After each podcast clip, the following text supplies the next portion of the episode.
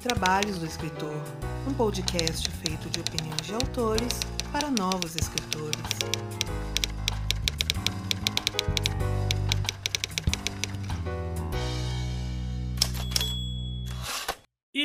Do que toca este podcast vem diretamente do apoio dos nossos padrinhos, madrinhas, padrinhas, todos aqueles que nos apoiam, seja lá qual for a plataforma de financiamento coletivo a qual vocês utilizam. Principalmente todos aqueles que estão citados aqui, que contribuem a partir da categoria bronze, que são Janaína Bianchi, Margarete Bretoni, Ana Lúcia Merege, Diana Passi, Carolina Vidal, Aline Viana Cruz, Rafael Rodrigo dos Santos, Gustavo Aranha, Fernando Hansel, João Marcelo Conte Cornetê, Clécio Alexandre Duran, Michel Costa, Rubens Travassa Augusto Filho, de Toledo, Gabriel Mate, Ricardo Balbino, Daniel Morini, Guilherme Lopes Lacerda da Silva, José Bandeira Filho, Paola Siviero, Janito Ferreira Filho, Daniel Falador Rossi, Rogério Macedo, Vinícius de Siqueira Afonso. Inclusive, sejam muito bem-vindos aí, Rogério e Vinícius, que são novos padrinhos aqui do podcast, ao Daniel Luiz de Paula Mendes, Angresson da Silva, Mike Bárbara, Gabriel Oliveira, Tatiane Durães,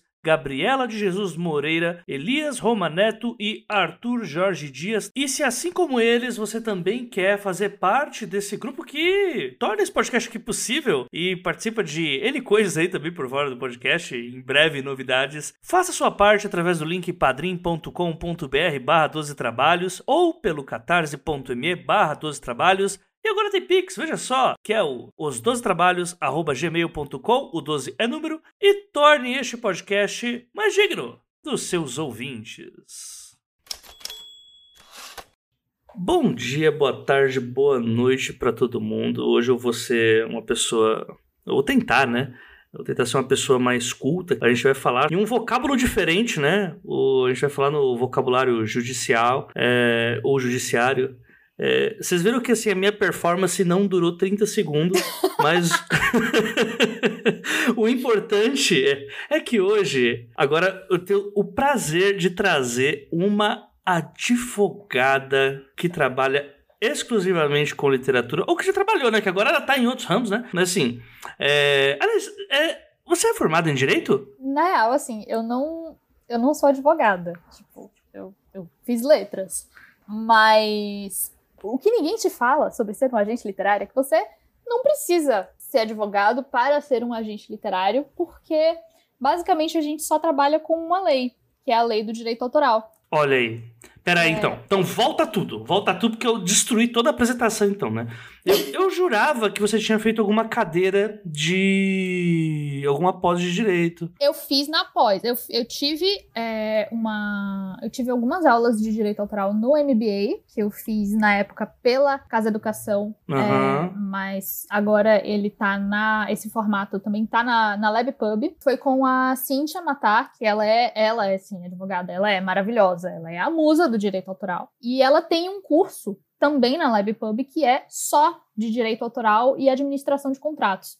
É, então, para é tipo para quem quer começar a trabalhar com isso ou para até autores mesmo que querem entender melhor, tipo, eu super recomendo. Eu super tá, recomendo. então volta tudo de novo, porque quer dizer, eu vou deixar de voltar tudo porque eu, eu acertei errando, né? Então assim, tá tudo Mas tá bem. Tá Tá, é sobre isso. Tá é, tudo bem. Tá tudo bem, é sobre isso e. Nem, é, esse foi o, a, nossa abertura sem falar o nome da convidada, gente. Tá um caos, né? Quando a gente grava com um amigo, o meu ponto fraco é gravar com um amigo. Eu não consigo, mas enfim, é, se apresenta a Letícia pro pessoal, é, já que você já falou o que você fez, mas quem é você? De onde você vem? Não precisa dizer como se reproduz e nem como se alimenta. Mas fala pro pessoal quem que é Letícia Zumeta na fila do pão. Quem, quem sou eu na fila do pão? Acho que eu ainda tô tentando descobrir isso, né? Olha aí, mas, ó. Mas tá tudo bem. É, eu sou a Letícia, eu sou agente literária, é, sou associada à autoria, eu trabalho com a Alessandra Ruiz. E basicamente é isso. Eu sou de Salvador, talvez vocês consigam reconhecer um pouco do meu sotaque. Eu não sei, eu acho que eu já perdi um pouco do meu sotaque. Tá voltando, viu? Tá voltando. É, é porque agora eu tô em Salvador, né? Eu tô passando um tempo aqui, e aí eu acho que, né, sempre volto. É, enfim, como eu falei, eu sou formada em letras, é, tenho MBA em publishing e trabalho numa agência literária cuidando da carreira de autores e tal, e eventualmente ameaçando algumas editoras, mas tá tudo bem. É, agora sim é sobre isso que a gente vai falar. e vai ser logo depois dos recados da quinzena. Bora pro recado.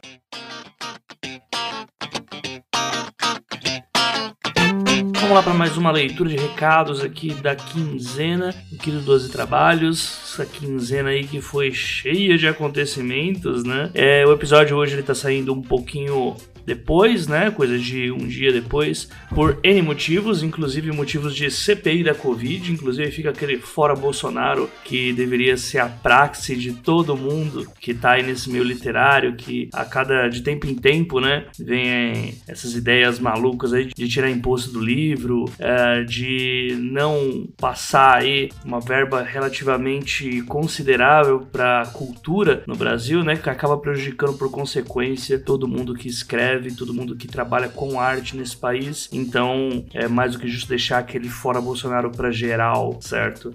Então eu queria começar aqui esses recados falando primeiramente dos nossos patrocinadores, aqueles que nos ajudam a continuar produzindo aqui no Dois Trabalhos, no caso, o pessoal da VEC Editora, que tá aí conosco novamente, né? Com vários lançamentos, pré-vendas, inclusive, no site da VEC. Lembrando sempre que a gente tem o nosso cupom aqui da VEC, que é o cupom 12 12 trabalhos 20. O 12 e o 20 são numeral. Então vocês podem adquirir lá as coleções que eu já tinha passado também no episódio anterior dos trabalhos, que são as coleções completas de autores, né, como Narrativas do Medo, por exemplo, os três volumes, uh, as obras da Carol Chiovato, né, Senciente nível 5 e Porém Bruxa. Vocês podem também adquirir Guanabara Real do André Cordenonze, do Enéas Tavares, da Nikele Vitter, enfim, e tantos outros autores que já apareceram por aqui, tem HQ, tem histórias de ficção especulativa em geral, ficção científica, fantasia, horror, enfim, dá uma passada lá no link da VEC aqui no Anchor, ou se não pelo Spotify. Eu aconselho no Anchor, porque o Spotify geralmente bagunça as nossas, os nossos links e tudo mais.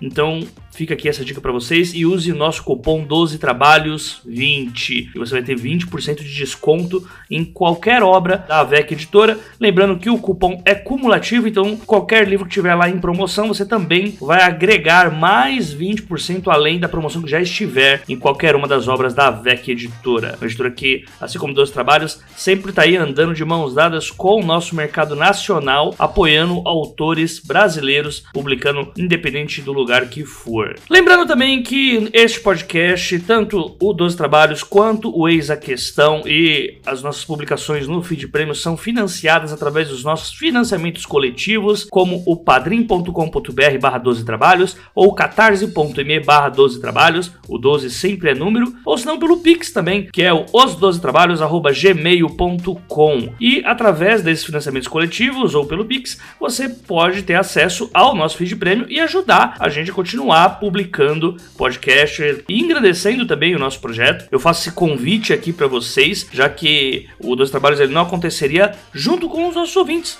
né? Então, a gente sempre está enviando aí livros, em breve voltaremos a fazer os envios de livros, uh, sorteios, enfim, uh, muito mais coisa para colocar aqui e dando prioridade sempre para aqueles que nos ajudam mais de perto. Ajude você também, faça parte aqui dessa família. Fica aqui o convite para vocês. Lembrando que contribuindo a partir da nossa categoria bronze, que é a nossa categoria de 15 reais, você tem acesso ao feed premium do 12 Trabalhos, onde algumas coisas que saem dos episódios aqui vão apenas para lá, né? E também a gente tem o nosso diário de escrita, onde nós juntamos após as gravações para falar sobre as nossas atividades da semana. Atividades normalmente voltadas ao mercado literário, né? A gente fala sobre as nossas leituras críticas, leitura de sensibilidade, uh, revisões, o que a gente está escrevendo, o que a gente está assistindo, enfim, a gente fala sobre tudo isso e faz esse convite aí para vocês, né? Pra vocês darem uma passada lá, conferirem, para quem quiser ter uma ideia melhor de como funciona esse universo de quem ganha dinheiro, não necessariamente com direitos autorais, porque isso é meio impossível aqui nesse país, mas a gente consegue dar um jeito de se virar aí trabalhando em várias funções do nosso mercado.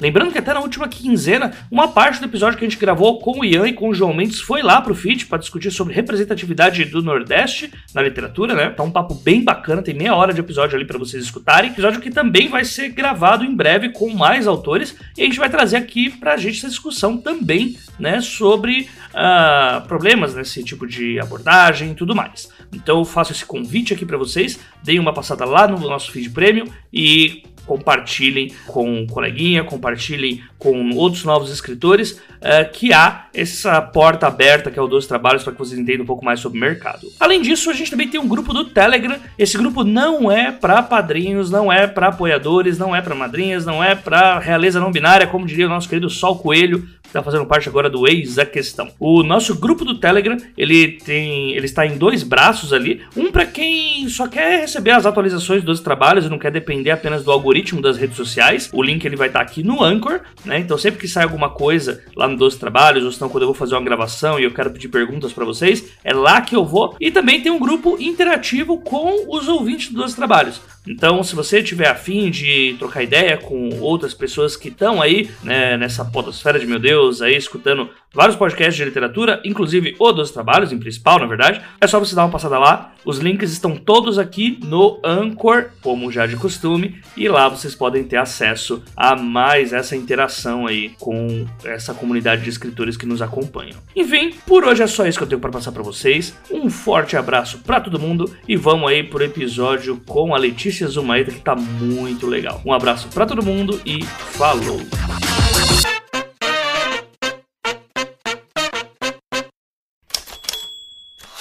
com essa ameaça que você acabou de deixar claro que ocorre, né? Acho que o ouvinte já imagina por que, que eu lhe trouxe aqui. A gente vai falar do tal do processinho, a gente vai falar das loucuras contratuais ou como como se livrar, né, de ser o mané na mão de um malandro no meio literário. Eu, eu tô deixando tudo isso de uma forma muito vulgar, porque este sou eu, mas você pode também colocar em palavras mais polidas, tá, Lê? Mas, mas basicamente é isso. Não ok, então tá bom. eu, eu, acho que vale a gente começar, antes da gente ir para as partes mais paupérrimas aí da coisa assim. Eu tô segurando a audiência! É isso. Você tava falando sobre como que ser agente literário meio que te obriga a ter que entender sobre a lei de direitos autorais. Seria interessante a gente ter o básico na parte de direitos autorais, assim, para o pessoal entender o que, que é isso, uhum. o que, que é direitos autorais, o que e se isso é realmente algo que. Nossa, como assim eu preciso assinar esse contrato com a editora com o advogado do lado? É, tá bom, vamos lá. Eu vou tentar não, não ser muito chata, mas a real é que você não precisa é, saber juridiquês para não cair em golpe. Existem algumas coisas básicas, assim, por exemplo, na, lá na agência a gente tem claro, a gente estuda pra caramba a lei de direitos autorais e a gente recomenda, eu recomendo agora que também vocês peguem para estudar a lei 9610 de 98, e a gente tem basicamente um, um checklist de coisas que a gente sempre olha em todo e qualquer contrato. Eu posso citar algum dos pontos aqui que eu acho que seria muito bom que todo mundo que fosse assinar um contrato, você também, tipo, claro, você pode consultar um advogado, você pode enfim, mandar para parecer jurídico, alguém que você confia, mas você não necessariamente precisa estar tá com um advogado do lado para assinar contrato. Uhum. A não ser que tenha preguiça de entender as coisas, né? Aí, aí é legal. Só não vá sem saber de nada, né? Por favor. Por favor. Mas se você ouvir isso aqui, eu acho que você já vai estar tá num bom caminho. Olha aí. Olha aí. Assim, eu, eu, diria que um bom contrato é um contrato que não precisa, você não precisa saber juridiquês para entender o que está acontecendo ali. E ele é o mais claro possível, mesmo para pessoas leigas. Até porque, assim, o mercado editorial, especialmente as editoras médias, um pouco menores, é, esse nosso nicho, que a gente trabalha muito com autores independentes e tal. Todo mundo é amigo de todo mundo, todo mundo se conhece, mas às vezes isso meio que pode ser um problema. Porque fica ali todo mundo, tipo, meio na broderagem e tal, e não coloca as coisas ali bonitinhas, claras e específicas, é, como tem que ser. Mas, basicamente, eu diria que a primeira coisa, acho que a coisa principal, é, e eu acho que eu vou bater muito nessa tecla, com relação à cessão de direitos. quando você pega um contrato, quando você está tentando publicar para uma editora tradicional e tal, você não cede os seus direitos para ela. Você licencia. Então, tipo, você vai, você como autor, como autora, como pessoa não, não binária que escreve, você vai licenciar os direitos de edição e publicação. Muito Se bom. aparecer, por exemplo, seção de direitos patrimoniais, corre. Sessão total, corre, sabe? Não, não, não permita a sessão total de direitos patrimoniais. É, pela lei, sessão total de, de direitos, ela nem existe, assim. Mas. É tipo vender a alma pro Satanás? Tipo, é tipo isso. Você pode, por exemplo, falar: olha, você pode é, usar aqui a minha força de trabalho. Você, você pode me possuir três vezes por semana, mas assim, a minha alma é minha alma. Ah, entendeu? Ah. Tem um é nome pra isso, isso. Tem, tem um nome pra isso. É licenciamento. Ah, não, tipo, no, colocar, na nossa, tipo, na, nesse universo não, aqui. É. nesse universo aqui seria licenciamento, no caso. Uhum, tá.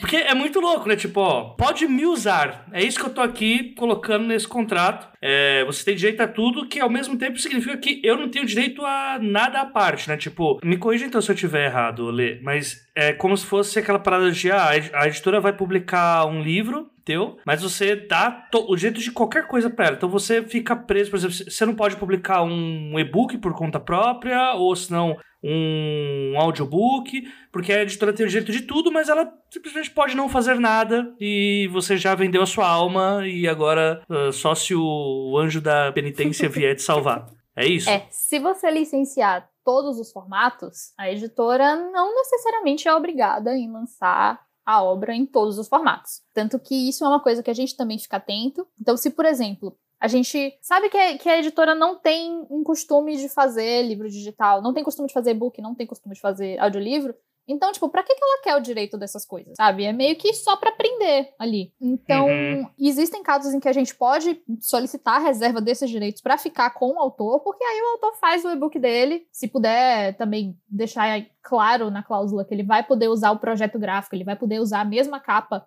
do livro físico, mas daí ele lança lá na Amazon, na plataforma que ele quiser. É, se ele se, se a pessoa tiver como viabilizar um audiolivro de forma independente, ela vai poder fazer isso se, de novo, se tiver claro lá que, tipo, a editora tem o direito do formato físico em língua portuguesa em território nacional. Porque já aconteceu uma vez da gente ter um livro contratado com a editora em língua portuguesa em território nacional. E eles estavam vendendo esse livro também na Amazon americana. E a autora nunca viu um centavo de direito autoral desses livros que estavam sendo vendidos na Amazon americana. É, pois é. E tipo, isso era.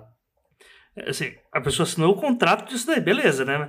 Mas assim, eu acho que deve. Não sei, aí é a grande questão, assim. Hum. Se a pessoa assinou isso, ela realmente não tem direito a nada? Ou realmente a editora meteu o louco e. A editora meteu o louco, é. A editora meteu o louco, porque assim, também é um pouco do trabalho do agente e também do próprio autor de fazer esse trabalho de formiguinha, de tipo, ir pesquisar e ver se tá tudo certo. É, porque é assim que a gente descobre as coisas. Às vezes é leitor que vem avisar pra gente.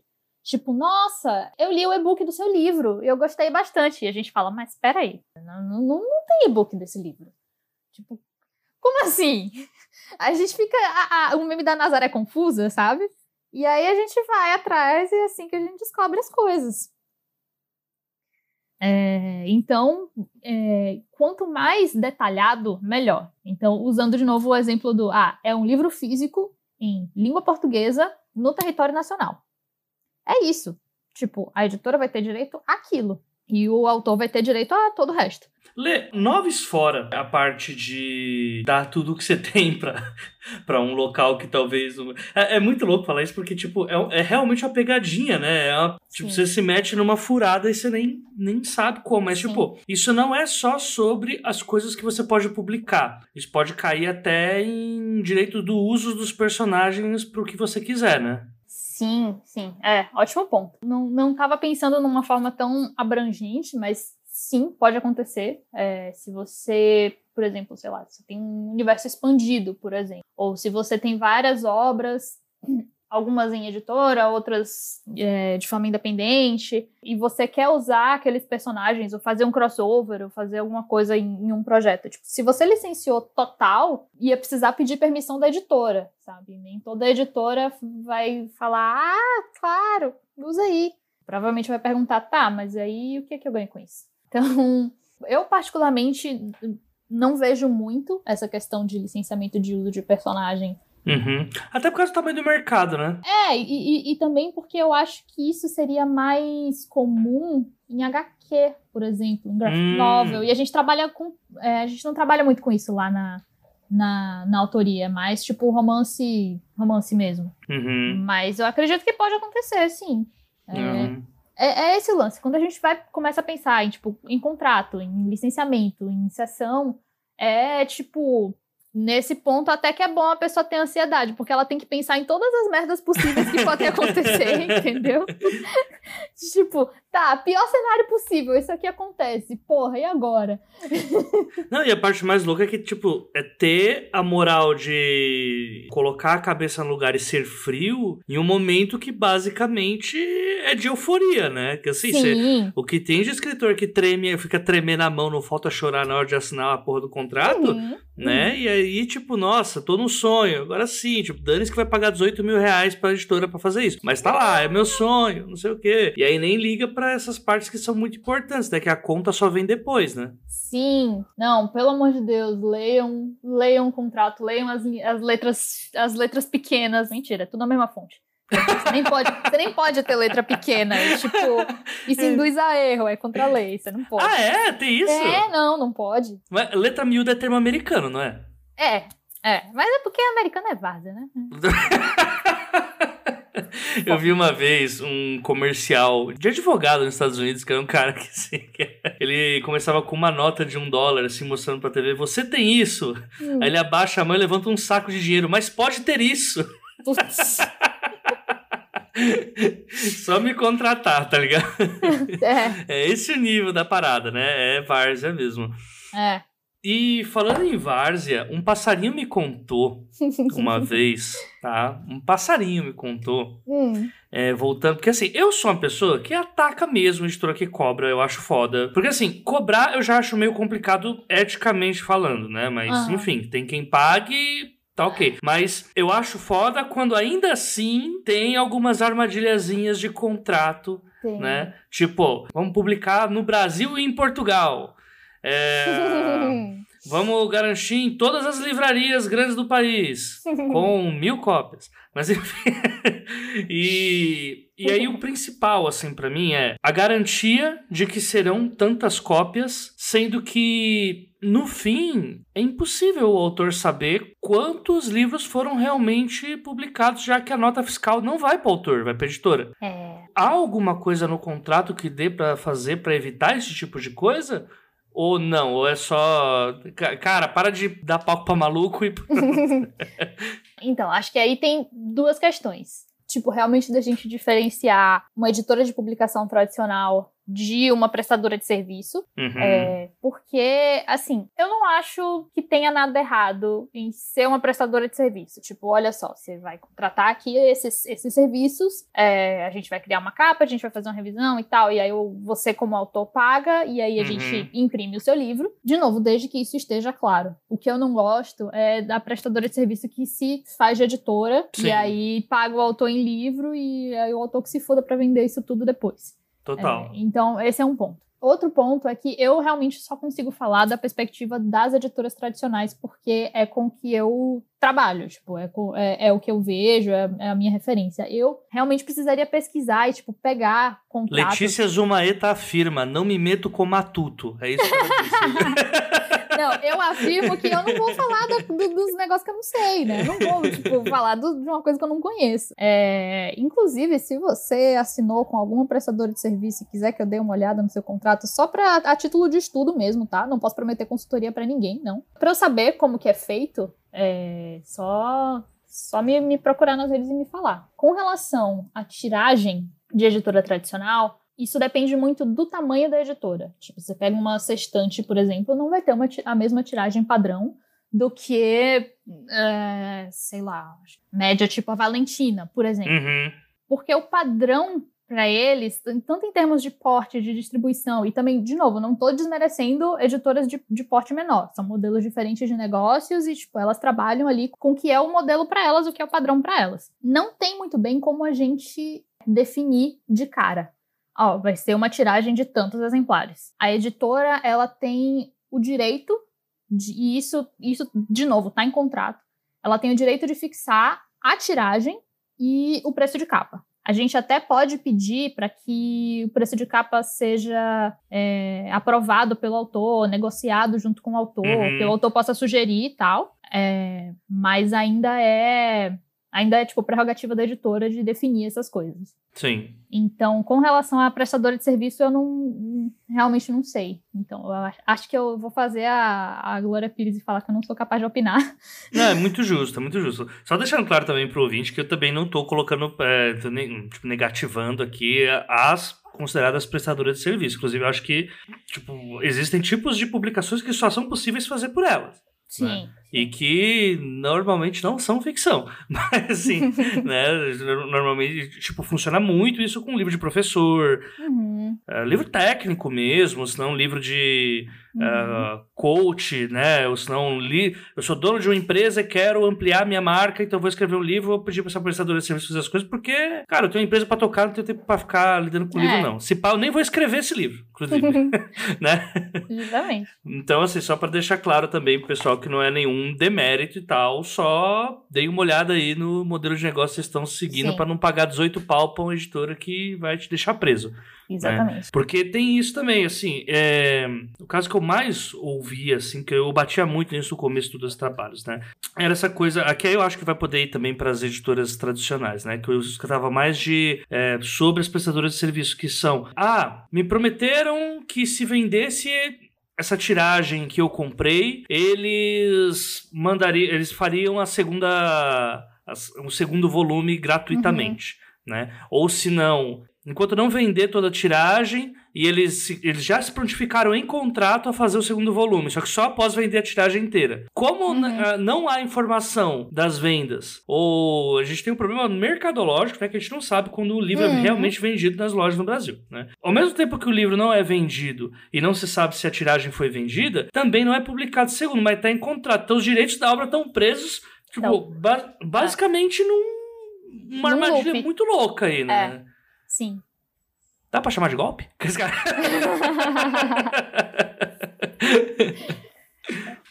Cara, eu chamaria. eu chamaria, porque, tipo, você não tem garantia nenhuma. Quando você tá dando alguma coisa, você espera receber algo de volta. É, ou você tem pelo menos uma garantia de que aquilo vai acontecer. Mas deixa eu te falar uma coisa. Isso não é exclusivo de editor, de prestadora de serviço que se diz editora ou nada, não. Isso acontece com editora tradicional também. Você tá zoando. É, então, a gente já. Não, não era nada relacionado a, tipo, ah, a gente vai fazer um segundo volume se vender tanto, mas era um. A, a autora recebe. Porque isso, isso é padrão também. Tipo, quando você publica por editora tradicional, você recebe alguns exemplares, tipo, sei lá, a cada. Na primeira tiragem você recebe 10 exemplares e nas reimpressões subsequentes você vai receber cinco exemplares a cada reimpressão. E, e aí, a gente tinha uma autora que estava com um livro contratado, uma editora X, que eu não, não vou falar o nome porque eu não quero ser processada.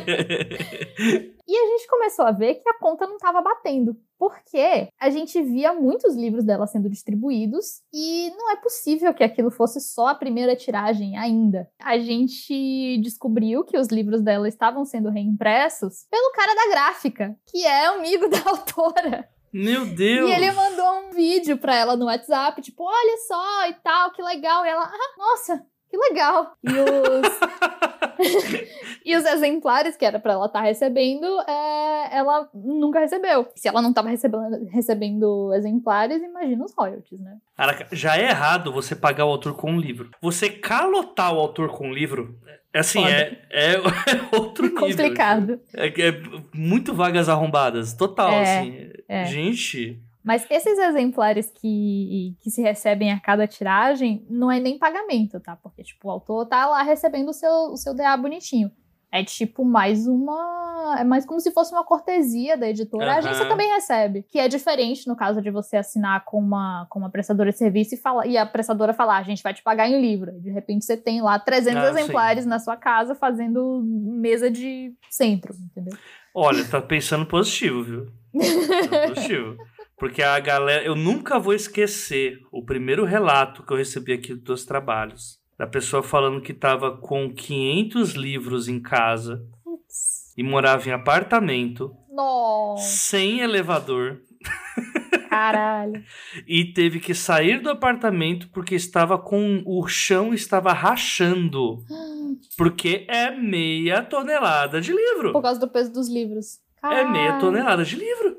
Para pra pensar nisso, tipo, um prédio que nem elevador tem a qualidade da, das coisas. Enfim, né? E existe um, um SPC Serasa para esse tipo de caso, Porque assim, é, eu sei que assim, é, como é cortesia, beleza, desse exemplo é meio foda, mas por exemplo, se esses casos de editora que paga com livro, né, Hum. Existe uma forma. Não, como assim? Vai pagar com livro? Não, vai pagar em dinheiro. Toma, tá aqui nesse local. Uhum. Ou senão é, prometeu que ia pagar, não pagou, tá devendo. Tipo, não dá para chamar um agiota para resolver, né? Como que a gente pode fazer? É, então, basicamente, a gente. A, a verdade é que a gente não tem muita garantia. Foi exatamente o que você oh, falou. Meu Deus. a gente não tem garantia de quantos livros estão sendo vendidos. É, mesmo nas tradicionais, a gente recebe ali a prestação de contas da editora e a gente tem que confiar no que eles estão fazendo de boa fé. É, então, tipo, se eles mandam pra gente uma planilha, muitas, muitas vezes é planilha de Excel mesmo, tá? Uhum. Ó, do mês tanto foram tantas unidades vendidas. Ok, beleza. A gente vai fazer o quê? A gente vai pedir os, os para cada livraria? Tipo, não, né? É, não, não sei se, se foi bem essa sua, sua pergunta. Assim, não, também, errado. também, também sim, também. Porque no, no fim a, acaba que a gente tem que lidar com muita. Tipo, basicamente, o que. Nesse caso aqui da pergunta que eu fiz, o que acontece é, né? Tem, temos um problema, que é que não dá para saber quando o livro realmente está sendo vendido né? Uhum. E o problema dois é pessoas que abusam disso para para tentar fazer um tipo de, de pagamento que não há garantia, né? Tipo, uhum. não deveria nem existir esse tipo de proposta, né? Porque se você não consegue ter o mínimo de crivo ali, você não consegue ter uh, as garantias necessárias para uh, eh, comprovar o que sai ou não das lojas, né? Uhum. Num, em tempo real, enfim. E sobre isso de direitos presos uhum. a editora. Existe alguma forma, por exemplo, ah, sou o autor aqui novo, tô lendo, tô acompanhando dois trabalhos aqui, estou com o meu livro preso a uma editora por causa de um desses contratos. O que que você, que é a gente, fica ligada nos contratos no que se refere a essa parte? Tipo, qual que é o limite? Eu pode, se tiver no contrato a editora, sei lá, é, essa obra está ligada a nós ad infinitum. E... Corre. Se... Não, mas aí a pessoa assinou, já tô considerando que a pessoa assinou. Como que você faz? Tipo, amigo, perdeu mesmo, não tem como, você literalmente vendeu a alma ou dá para correr atrás disso ainda e resolver? Não, eu acho que dá para correr atrás sim, especialmente pelo que eu falei. Geralmente, nessas, no nosso meio, numa editora assim, você geralmente pode até conhecer o dono, ou você tem uhum. uma, você conhece uma pessoa que conhece alguém e tal. Então, nessas coisas. Você tá gente... fazendo parecer fazer uma troca de refém, assim. Mas é, o livro é o refém, não é isso? Então, não, porque você precisa, tá tipo você precisa recuperar o refém que é o livro. É, tipo, chega, não, pô, não sacaneia esse não, esse é meu, é gente boa, pô, tá comigo há tempo, sacaneia os outros. Ah, não, beleza, vou sacanear os outros então. Esse aí eu deixo porque Ó, é seu. Não, é, não, não tá tão longe da realidade assim. Caraca! É, não no lance de sacanear os outros. Você tem que entender o seguinte: eu tô tentando, assim, é, fazer situações que extrapolam. Assim, é pra, é pra ser. É, é pra eu tentar puxar o máximo possível. Quando Amigo, você fala. Mas, mas se eu não, tô mas... falando. É porque as coisas que eu vi. Letícia, você tá me desarmando, Letícia. Ó, não é tudo várzea, tá, gente? Fiquem, respirem, fiquem tranquilos e tal. Tem muita gente que trabalha direitinho, mas tem muita gente que faz merda. E aí é isso que situações assim acontecem. Caraca, bicho. Mas assim, não é, não, não tá muito longe da realidade. O que eu aconselharia a pessoa é tipo, beleza, você. Se você quer tirar esse livro dessa editora, é porque alguma coisa ali não tá funcionando, né? Tipo, de repente você tá sentindo que eles não estão investindo em marketing, ou então você não está recebendo, você está com um royalty atrasado. Tudo isso pode ser, pode ser argumento para você virar e falar: olha, a gente precisa conversar, eu acho que esse relacionamento não tá mais dando muito certo. Não sou eu, é você, tá?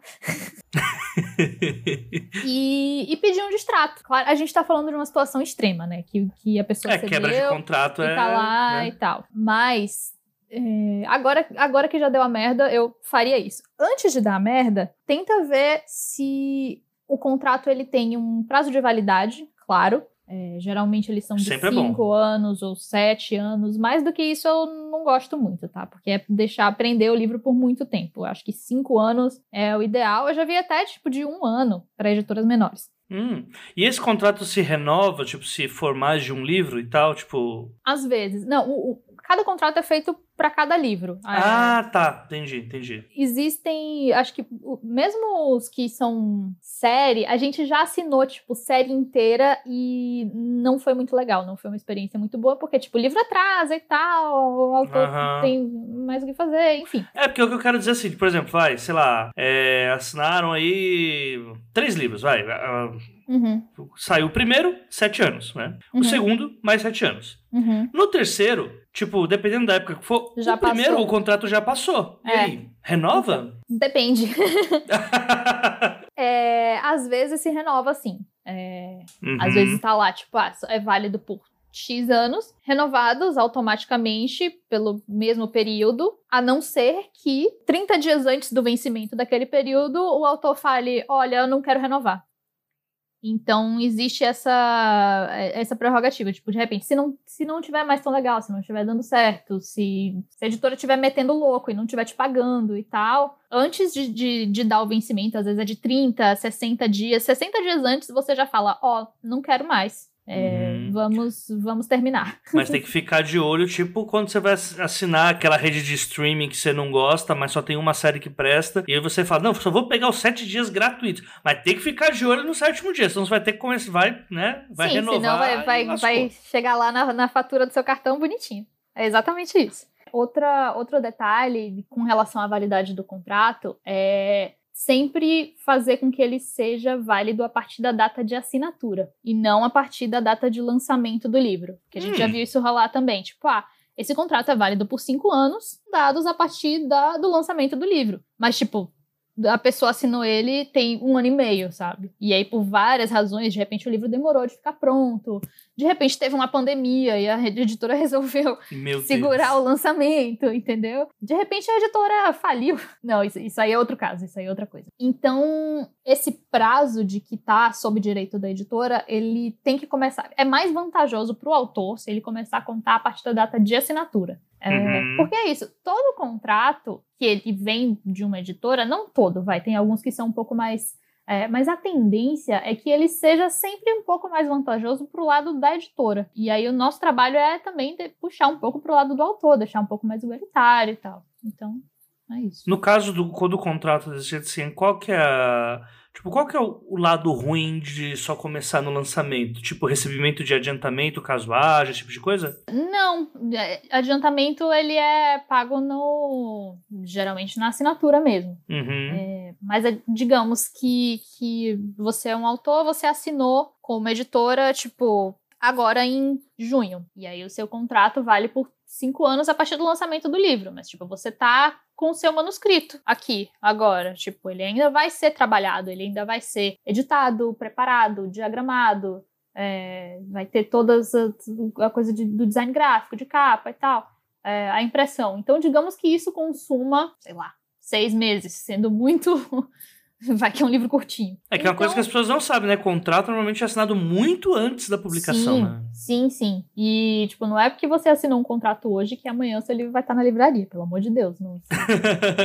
vamos, vamos ter um pouco de, de, de, de paciência de realmente alinhar as expectativas, assim. Não tem tempo hábil às vezes, para fazer. Eu falei seis meses aqui, mas seis meses já é um prazo, tipo, muito curto. Sim, sim. É. E aí vai que esse livro é lançado só em fevereiro. De repente ele tá pronto desde dezembro, mas ele só vai ser lançado em fevereiro por causa da grade da editora, ou porque eles estão querendo pegar um evento muito específico, e aí vai ser muito estratégico lançar naquele evento e tal. Uhum. É, isso aí já são, tipo, vários e vários e vários meses depois que você já assinou um contrato. Mas a validade, da, a, a vigência daquele contrato, ele é, ela é a partir do, do, do, lançamento, tipo, que você não sabe quando vai ser.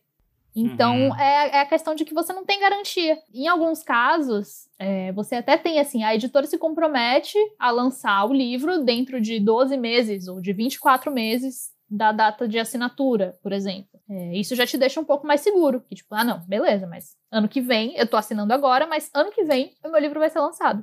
Ou em 24 meses. É, Massa, massa. Bem legal, bem legal mesmo. Tá, você citou quando a editora fale. Vamos lá. Estamos numa época de pandemia, né? E as coisas, bem, tem muita gente aí que tá fechada com o Bolsonaro, né? E quando eu falo fechada, é realmente fechou, faliu, gente. Não deu. E aí. então vamos supor que o autor assina o contrato e a editora vai à falência. No, tipo, o, eu realmente fico com a tela branca, assim. O que fazer? Se você falar nada, só sente e chora, também vou entender. Mas foi uma dúvida que eu fiquei. Não, é, tem algumas coisas que podem ser feitas, tá? É, sentar e chorar é uma delas, mas geralmente isso pode estar tá previsto em contrato também. Tudo pode estar previsto em contrato, gente. Lembra do. Pensa na pior, no pior cenário possível. E, e tenta ir a partir daí. É isso. É, geralmente o que acontece é que o contrato é rescindido, ele é anulado, se a editora entrar em falência, concordata, dissolução, enfim. Mas daí eu acho que válido. É, é meio caso a caso, assim. Tipo, nunca rolou pessoalmente comigo, mas em teoria, isso está previsto. Então, tipo, se isso acontecer, se alguma editora com quem a gente tem algum livro contratado falir, é, o contrato ele vai ser anulado, mas as partes, né, tipo a editora e o autor e a agência como intermediária, é, a gente vai estar tá em, em, contato para ver e aí, agora, o que, que a gente faz, como é que a gente resolve? Tipo, tem alguma pendência de DA, de, de direito autoral, de royalty? É, tem estoque desses livros e tal, como é que a gente faz? Já aconteceu também de, de editoras que entraram em recuperação judicial que os autores viraram credores. Então, uhum. os autores que estavam com DA pendente viraram credores da editora. E basicamente é a editora falando: é, a gente tá te devendo aqui, tanto, e a gente paga quando puder. Valeu? É isso. Meu Deus. Não tem como não fazer uma analogia. Dá pra meter a editora no pau? Dá pra. Inclusive, se você trabalha CLT, se você sofre alguma represália, se as pessoas não estão cumprindo a CLT, bote no pau, viu, gente? Tem que fazer, tá? Sim. Enfim, continue. Dá. Dá. Eita! E aí eu, aprove... eu vou aproveitar. Até me acomodei na cadeira agora, que agora o show começa. Vamos lá. Mas eu vou aproveitar esse gancho para contar um caos. Eita, vamos falar, lá. Fofoca, olha, fiquem, fiquem, muito atentos a, a essa coisa, porque ela, ela vai ser importante. Enfim. Opa! Se você quiser meter a editora no pau, se você quiser processar a editora, é, preste muita atenção em qual foi o foro estabelecido no contrato para resolver qualquer questão judicial. Se é o foro da cidade que você mora, se é o foro da cidade que a editora está sediada. Por que, que eu digo isso? Porque é, isso não aconteceu com uma autora minha, eu também não vou citar nomes, eu não vou citar editoras, eu não... esquece. Eu vou ficar dando bip toda hora para parecer que você tá falando o nome das editoras.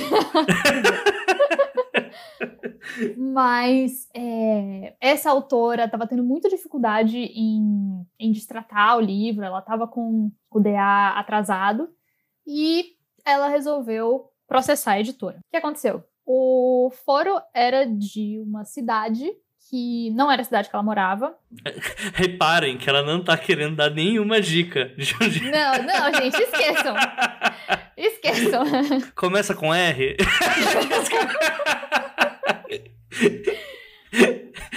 Termina com A, o tio. Que esse cara...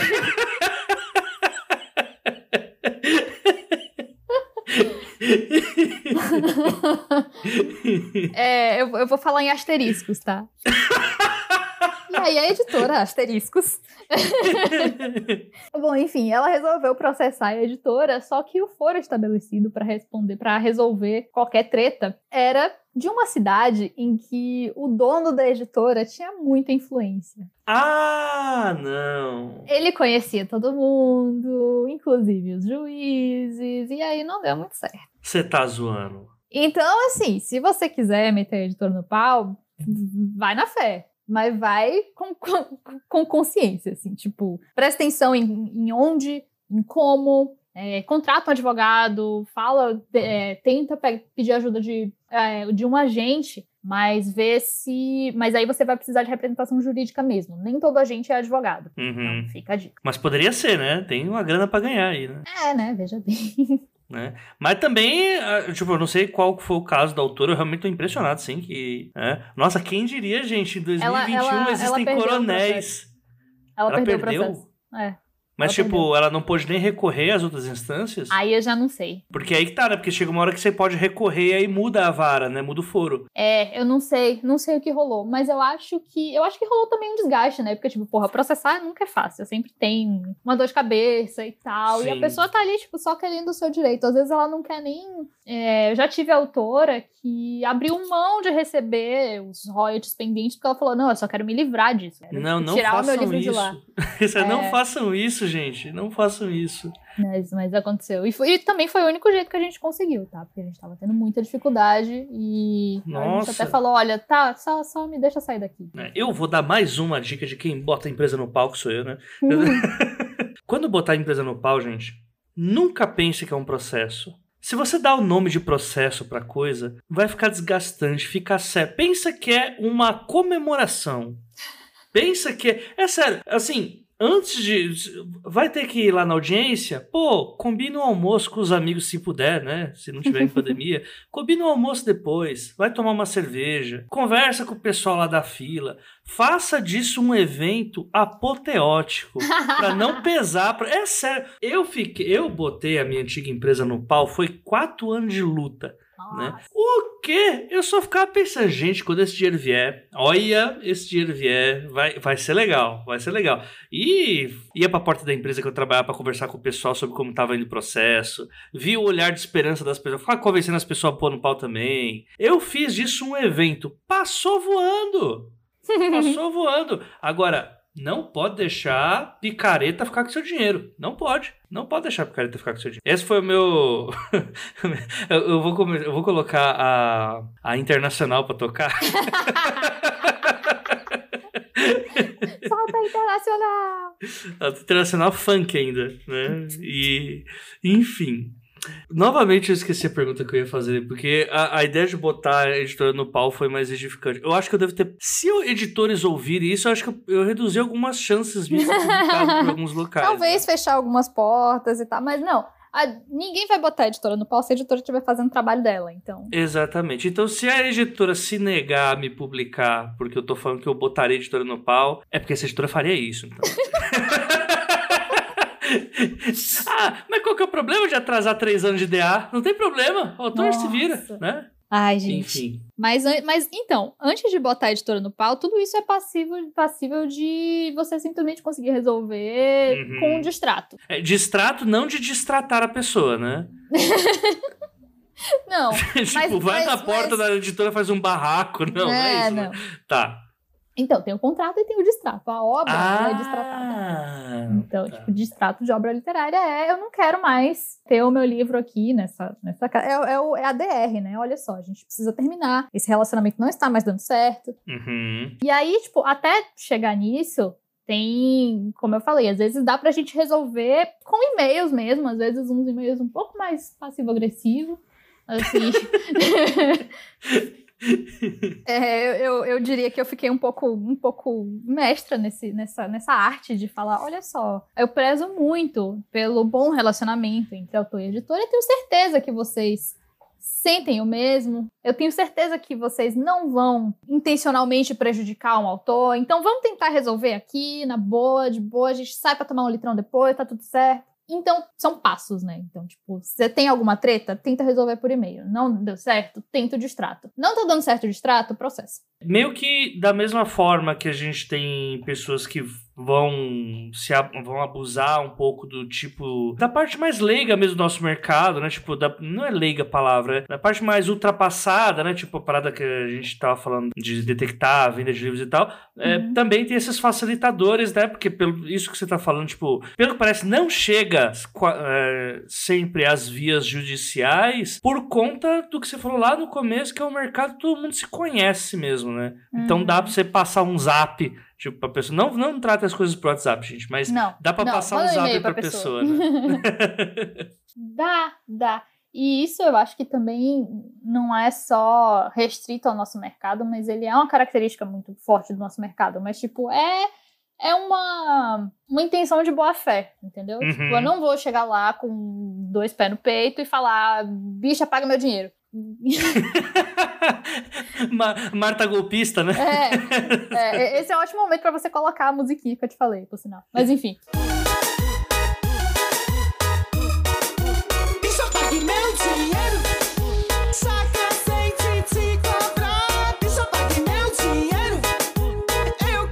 É... ok, ok.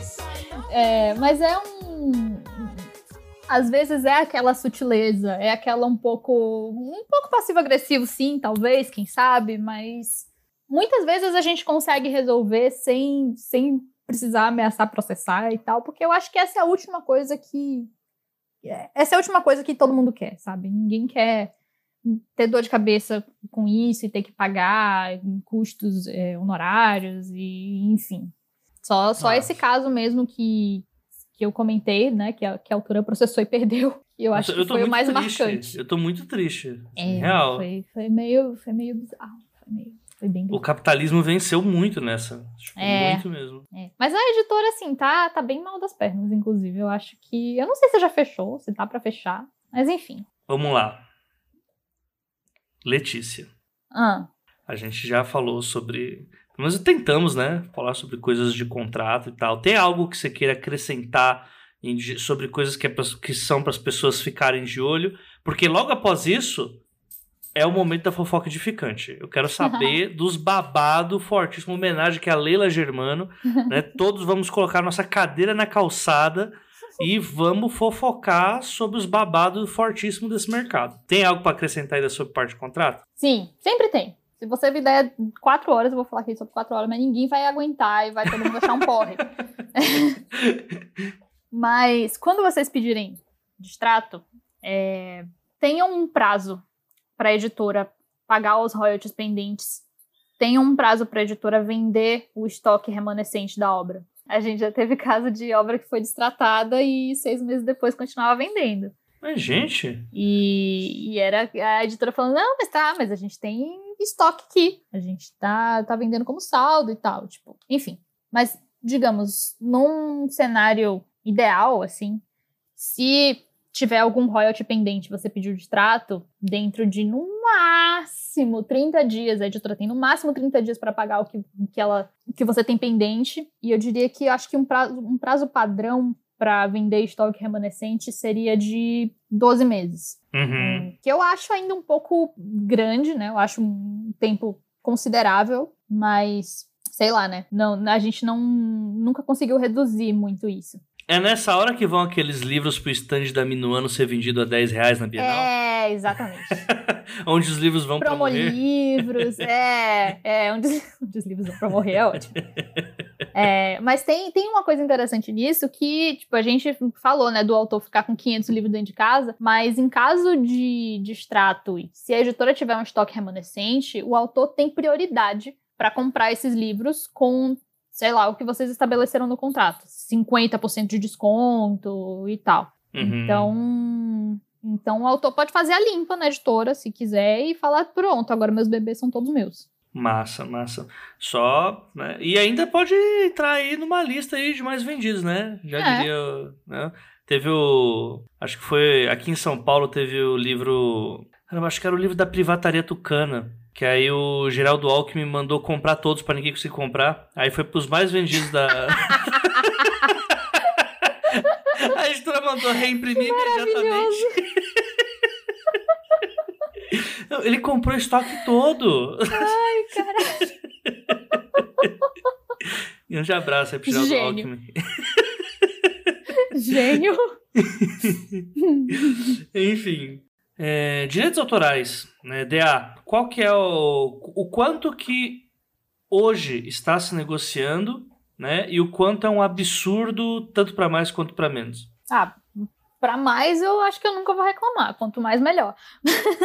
Não, mas, mas só para o autor ter noção, né? Quem está estudando a gente ter noção tá. de qual que é a média de negociação hoje DA, né? Que tá. muda também de acordo com o tempo de carreira do autor, né? Sim, muda muita, sim, sim. vários fatores. O padrão continua sendo 10% do preço de capa no caso de livros físicos. No caso de livros digitais, e-books, é, audiolivros e tal, costuma estar em torno de 25% a 30%. Mas a gente já viu, por exemplo, de oferecerem. A, a gente sempre tenta manter em 10, se a gente conseguir 12, ótimo.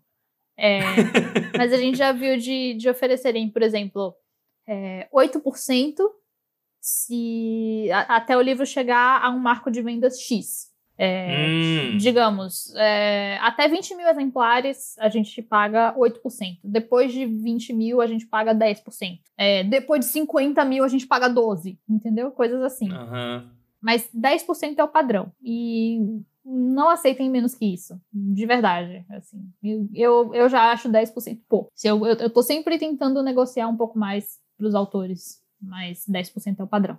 Massa, massa. É, vamos agora pro espaço da fofoca. Tem uma Agora. vinheta pra fofoca? Não tem. Agora tem que ter uma, tem que ter uma vida pra fofoca. E tem que ser uma coisa. Menina! Tá ligado? Você não sabe. Inclusive, eu acho que eu vou deixar minha voz sendo essa vinheta. Boa. Menina, você não sabe. Vai ler. Agora, ó, só que assim, Hum. tem que contar como se fosse uma fofoca mesmo. Uai, e eu tô fazendo o que esse tempo Não, todo? não, mas tem que ser. Tem as palavras-chave que ditam a fofoca. Como A assim? Jota, você não sabe. Pegou, nossa, eu peguei um caso. Meu, você vai. Senta que você vai cair da cadeira. Entendeu? É esse nível. Entendeu? É esse nível. Você tem carisma pra isso tudo, não, mas tudo bem, vamos lá. Ah, para com isso. Você é um amorzinho. Não, obrigada. A Jota, você não sabe. Aquela. Não, brincadeira, brincadeira. Mas uma vez eu peguei um que eu me senti muito como se eu estivesse é, negociando um refém. De boa. De boa. Aí foi tenso. Meu Deus do céu. Foi muito bizarro. É, a gente tava. A gente tava levando um ghost da editora por assim, uns sólidos dois meses. Caraca. É, e eles não respondiam. Fizeram uma. Pfizer. É, sim. Vai responder, não, puta? e aí, eles não respondiam e-mail. Aí, a Lê, que é, na, na época eu era só assistente editorial, eu não era agente Uhum. ainda. É, então eu tava, tipo, ali dando um suporte, mas quem tava conduzindo tudo era a Lê. A Lê ligava, eu juro pra você, ela ligava diariamente pra editora. Pra tentar ver se a pessoa responsável pela assinatura do distrato tava lá. Quando a pessoa começa a ligar, é porque já, o desespero já tá batendo. né? Amigo. Não, e era assim. Eu sentia que a galera era instruída a falar. Não, ele tá em reunião. Não, ele não veio hoje. Não, ele já saiu. Tipo, Que maravilha. a gente nunca conseguia falar com esse cara. Aí o que aconteceu? Eu fiz. Isso foi depois da pós, na verdade. Eu conhecia uma pessoa que trabalhava lá. Caraca. Em outro setor. Tipo, não tinha nada a ver. E aí eu fiz. É, amigo, me ajuda aqui. A gente tá com um problema. Mano. É, eu preciso muito falar com essa pessoa e tal, e eu não, não sei mais o que fazer, tipo. Tanto é que eu mandei um WhatsApp pra pessoa, porque eu não tinha nem o e-mail profissional. A gente se conhecia de, de. A gente se conhecia do curso e de ir pro bar depois, entendeu? E aí eu falei, me ajuda, me, me, me avisa e tal, porque ele já tinha. O que me deixa puta é que ele já tinha concordado em assinar aquela caralho. Só que ele, ele fala, tá bom, eu vou assinar.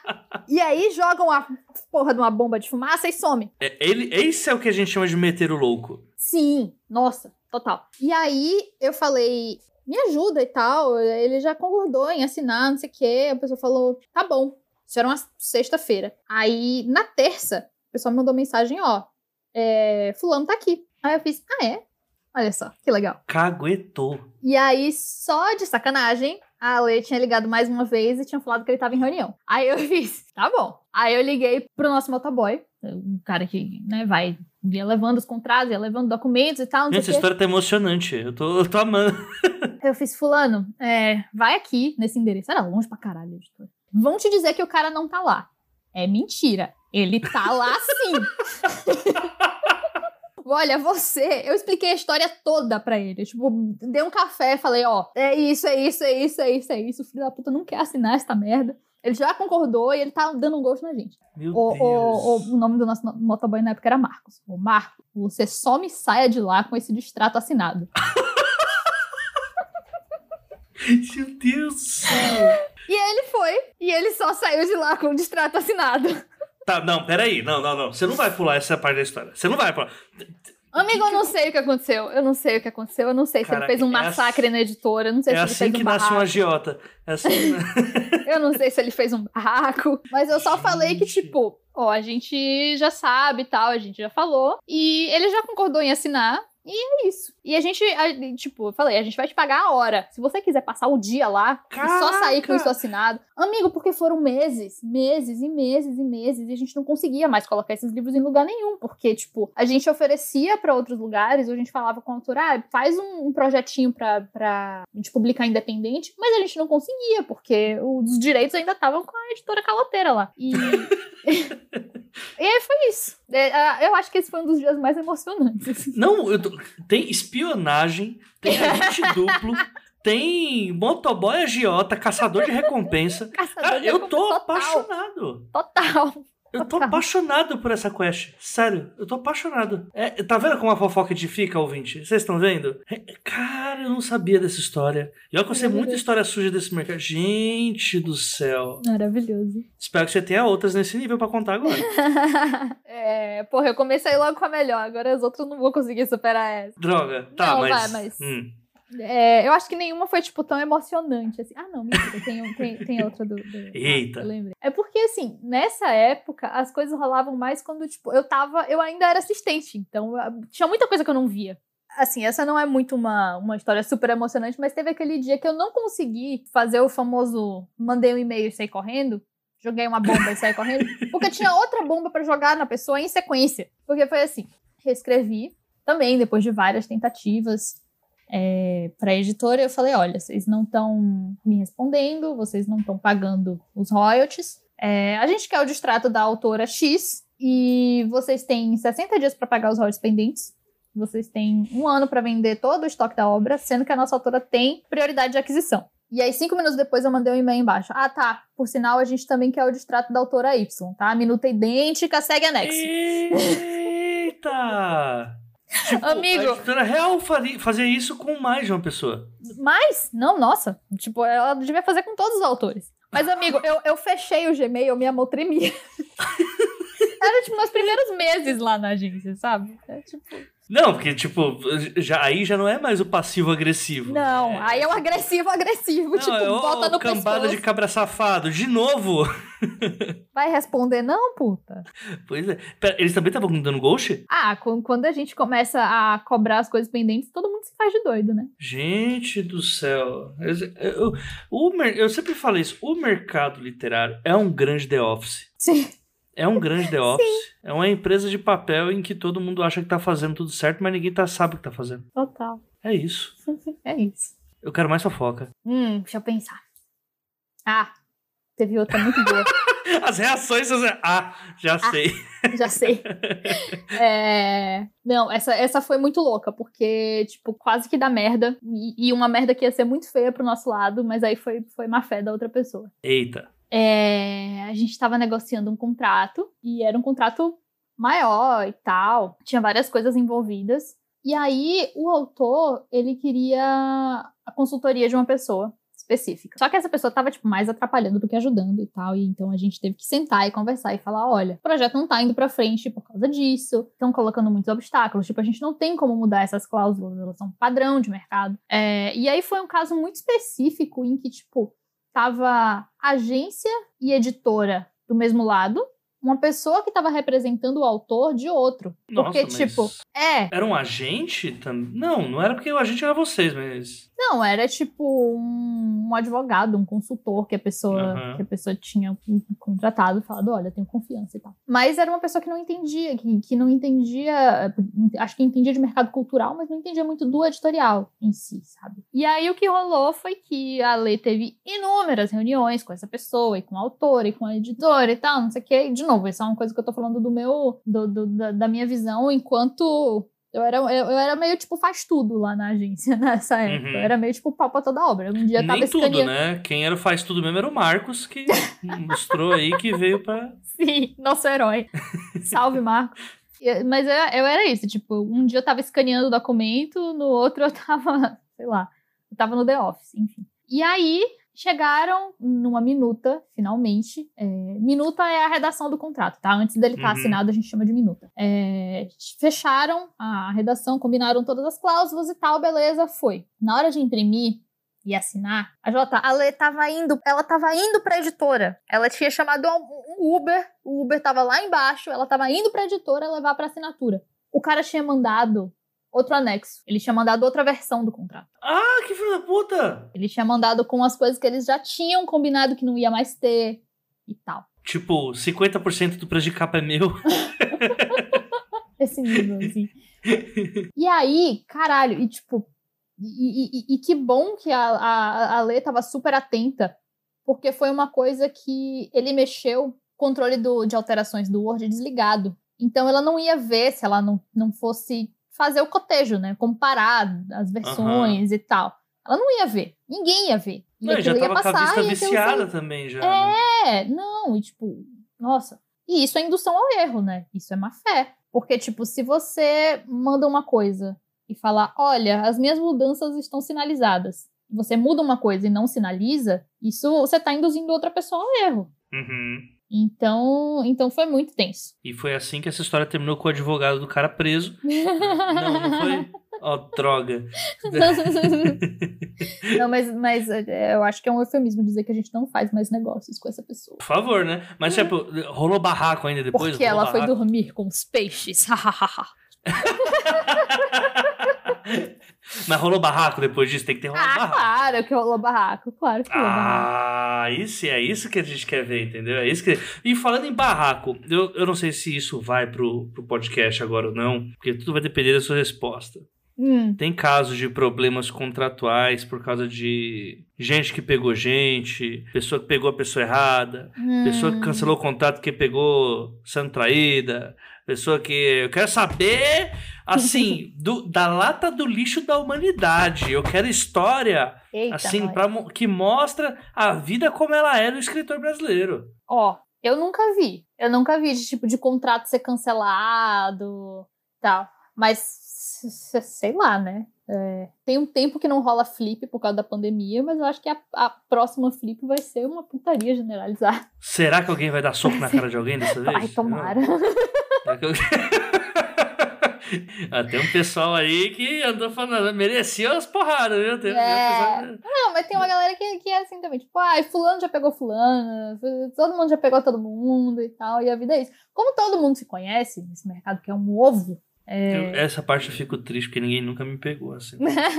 que esse cara de... Mas a gente já teve casos, por exemplo, de tipo, sei lá, de desentendimentos pessoais, que isso nunca afetou o contrato, tá? Mas já afetou uhum. relação com a editora, sim.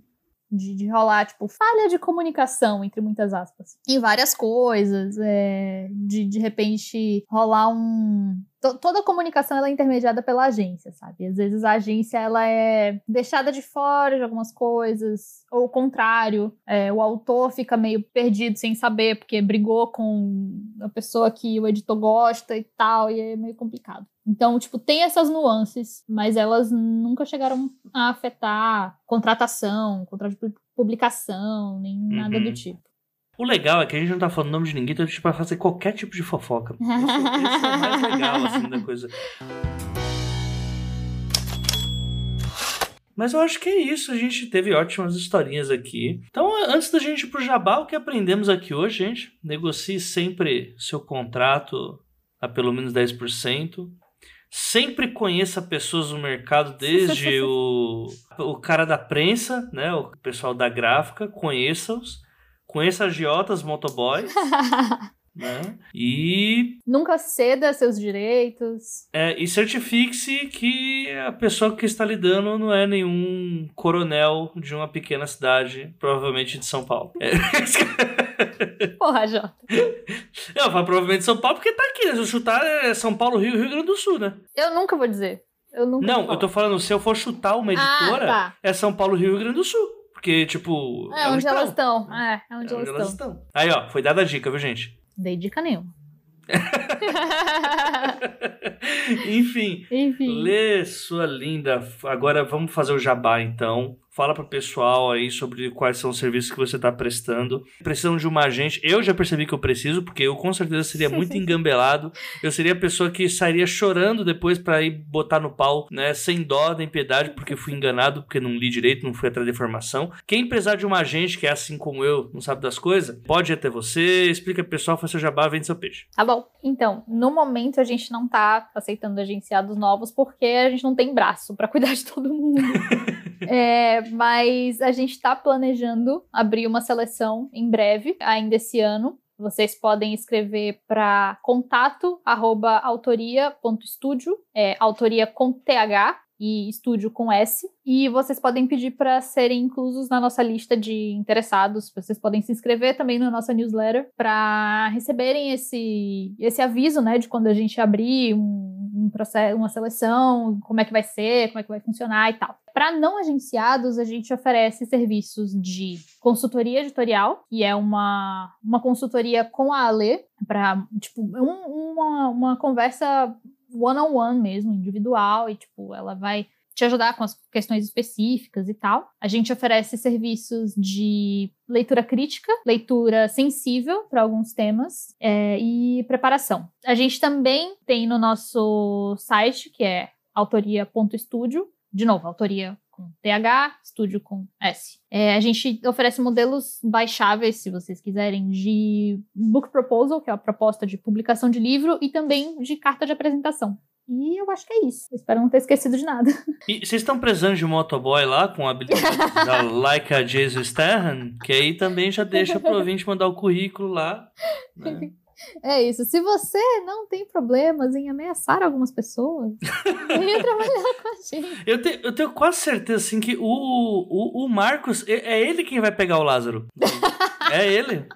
Sabe? Mas menino, não já pegou. Ah, é, ele foi pra mata de Não, não. Pegou o fazendeiro, história... né? Amiga, a, essa fofoca tá. Essa tá. Se, essa tá edificando mais do que. Vou nem falar nada, assim, eu, eu prevejo muitas reviravoltas ainda. Mas o ponto é: seja todos somos Marcos. Todos somos Marcos. Um salve aí pro Marcos. Eu, eu, o Marcos vai virar um personagem aqui do podcast. Mas é isso, então, Lê, Nos muito próximos obrigado. episódios você vai falar, você, você precisa de um Marcos na sua vida. Você precisa de um Marcos. O rolê do Marcos. Né? O pessoal do Mundo Freak lá tem o rolê do Kleber, né? Que é o pessoal que leva você pros rolê mágico furado, né? É, vai falar, não, vou te levar num cara que cura, e vai ver o João de Deus. Fala, não, Putz. rolê do Kleber, isso aí. Não. É, então, você precisa de um Marcos na sua vida. Vai ser o nosso jargão aqui agora, graças a você. E eu só tenho a agradecer por compartilhar, né? Aí as fofocas aí do, do meio dos processinhos literários, dos contratos. A gente não falou exatamente processinhos, mas poderíamos ter falado. Poderíamos ter falado. Então, é isso, Lê. Muito obrigado mesmo. Valeu por ter aceito o convite. Você é uma linda. Esteja aqui sempre que for possível. E chamarei você para a próxima retrospectiva. Amo! Inclusive, estamos anotando as tretas. Já estamos, estamos anotando. Tem um grupo retrospectiva que sempre que surge uma treta literária, a gente bota lá. Adoro. Tá bom. Então, é isso. Muito obrigada pelo convite. É, espero ter conseguido falar né, dessas coisas que são um pouco chatas, mas de uma maneira não, não muito maçante. espero que vocês tenham se divertido pelo menos um pouquinho. Ah, com certeza sim. Com certeza sim. Este podcast acontece graças ao trabalho de várias pessoas. Identidade sonora, Lauro Cossilba e Yara Teles. Parte técnica, Luiz Beber. Gravação, pauta e edição final, Projota Oliveira, este que vos fala. Obrigado por acompanhar e até a próxima quinzena.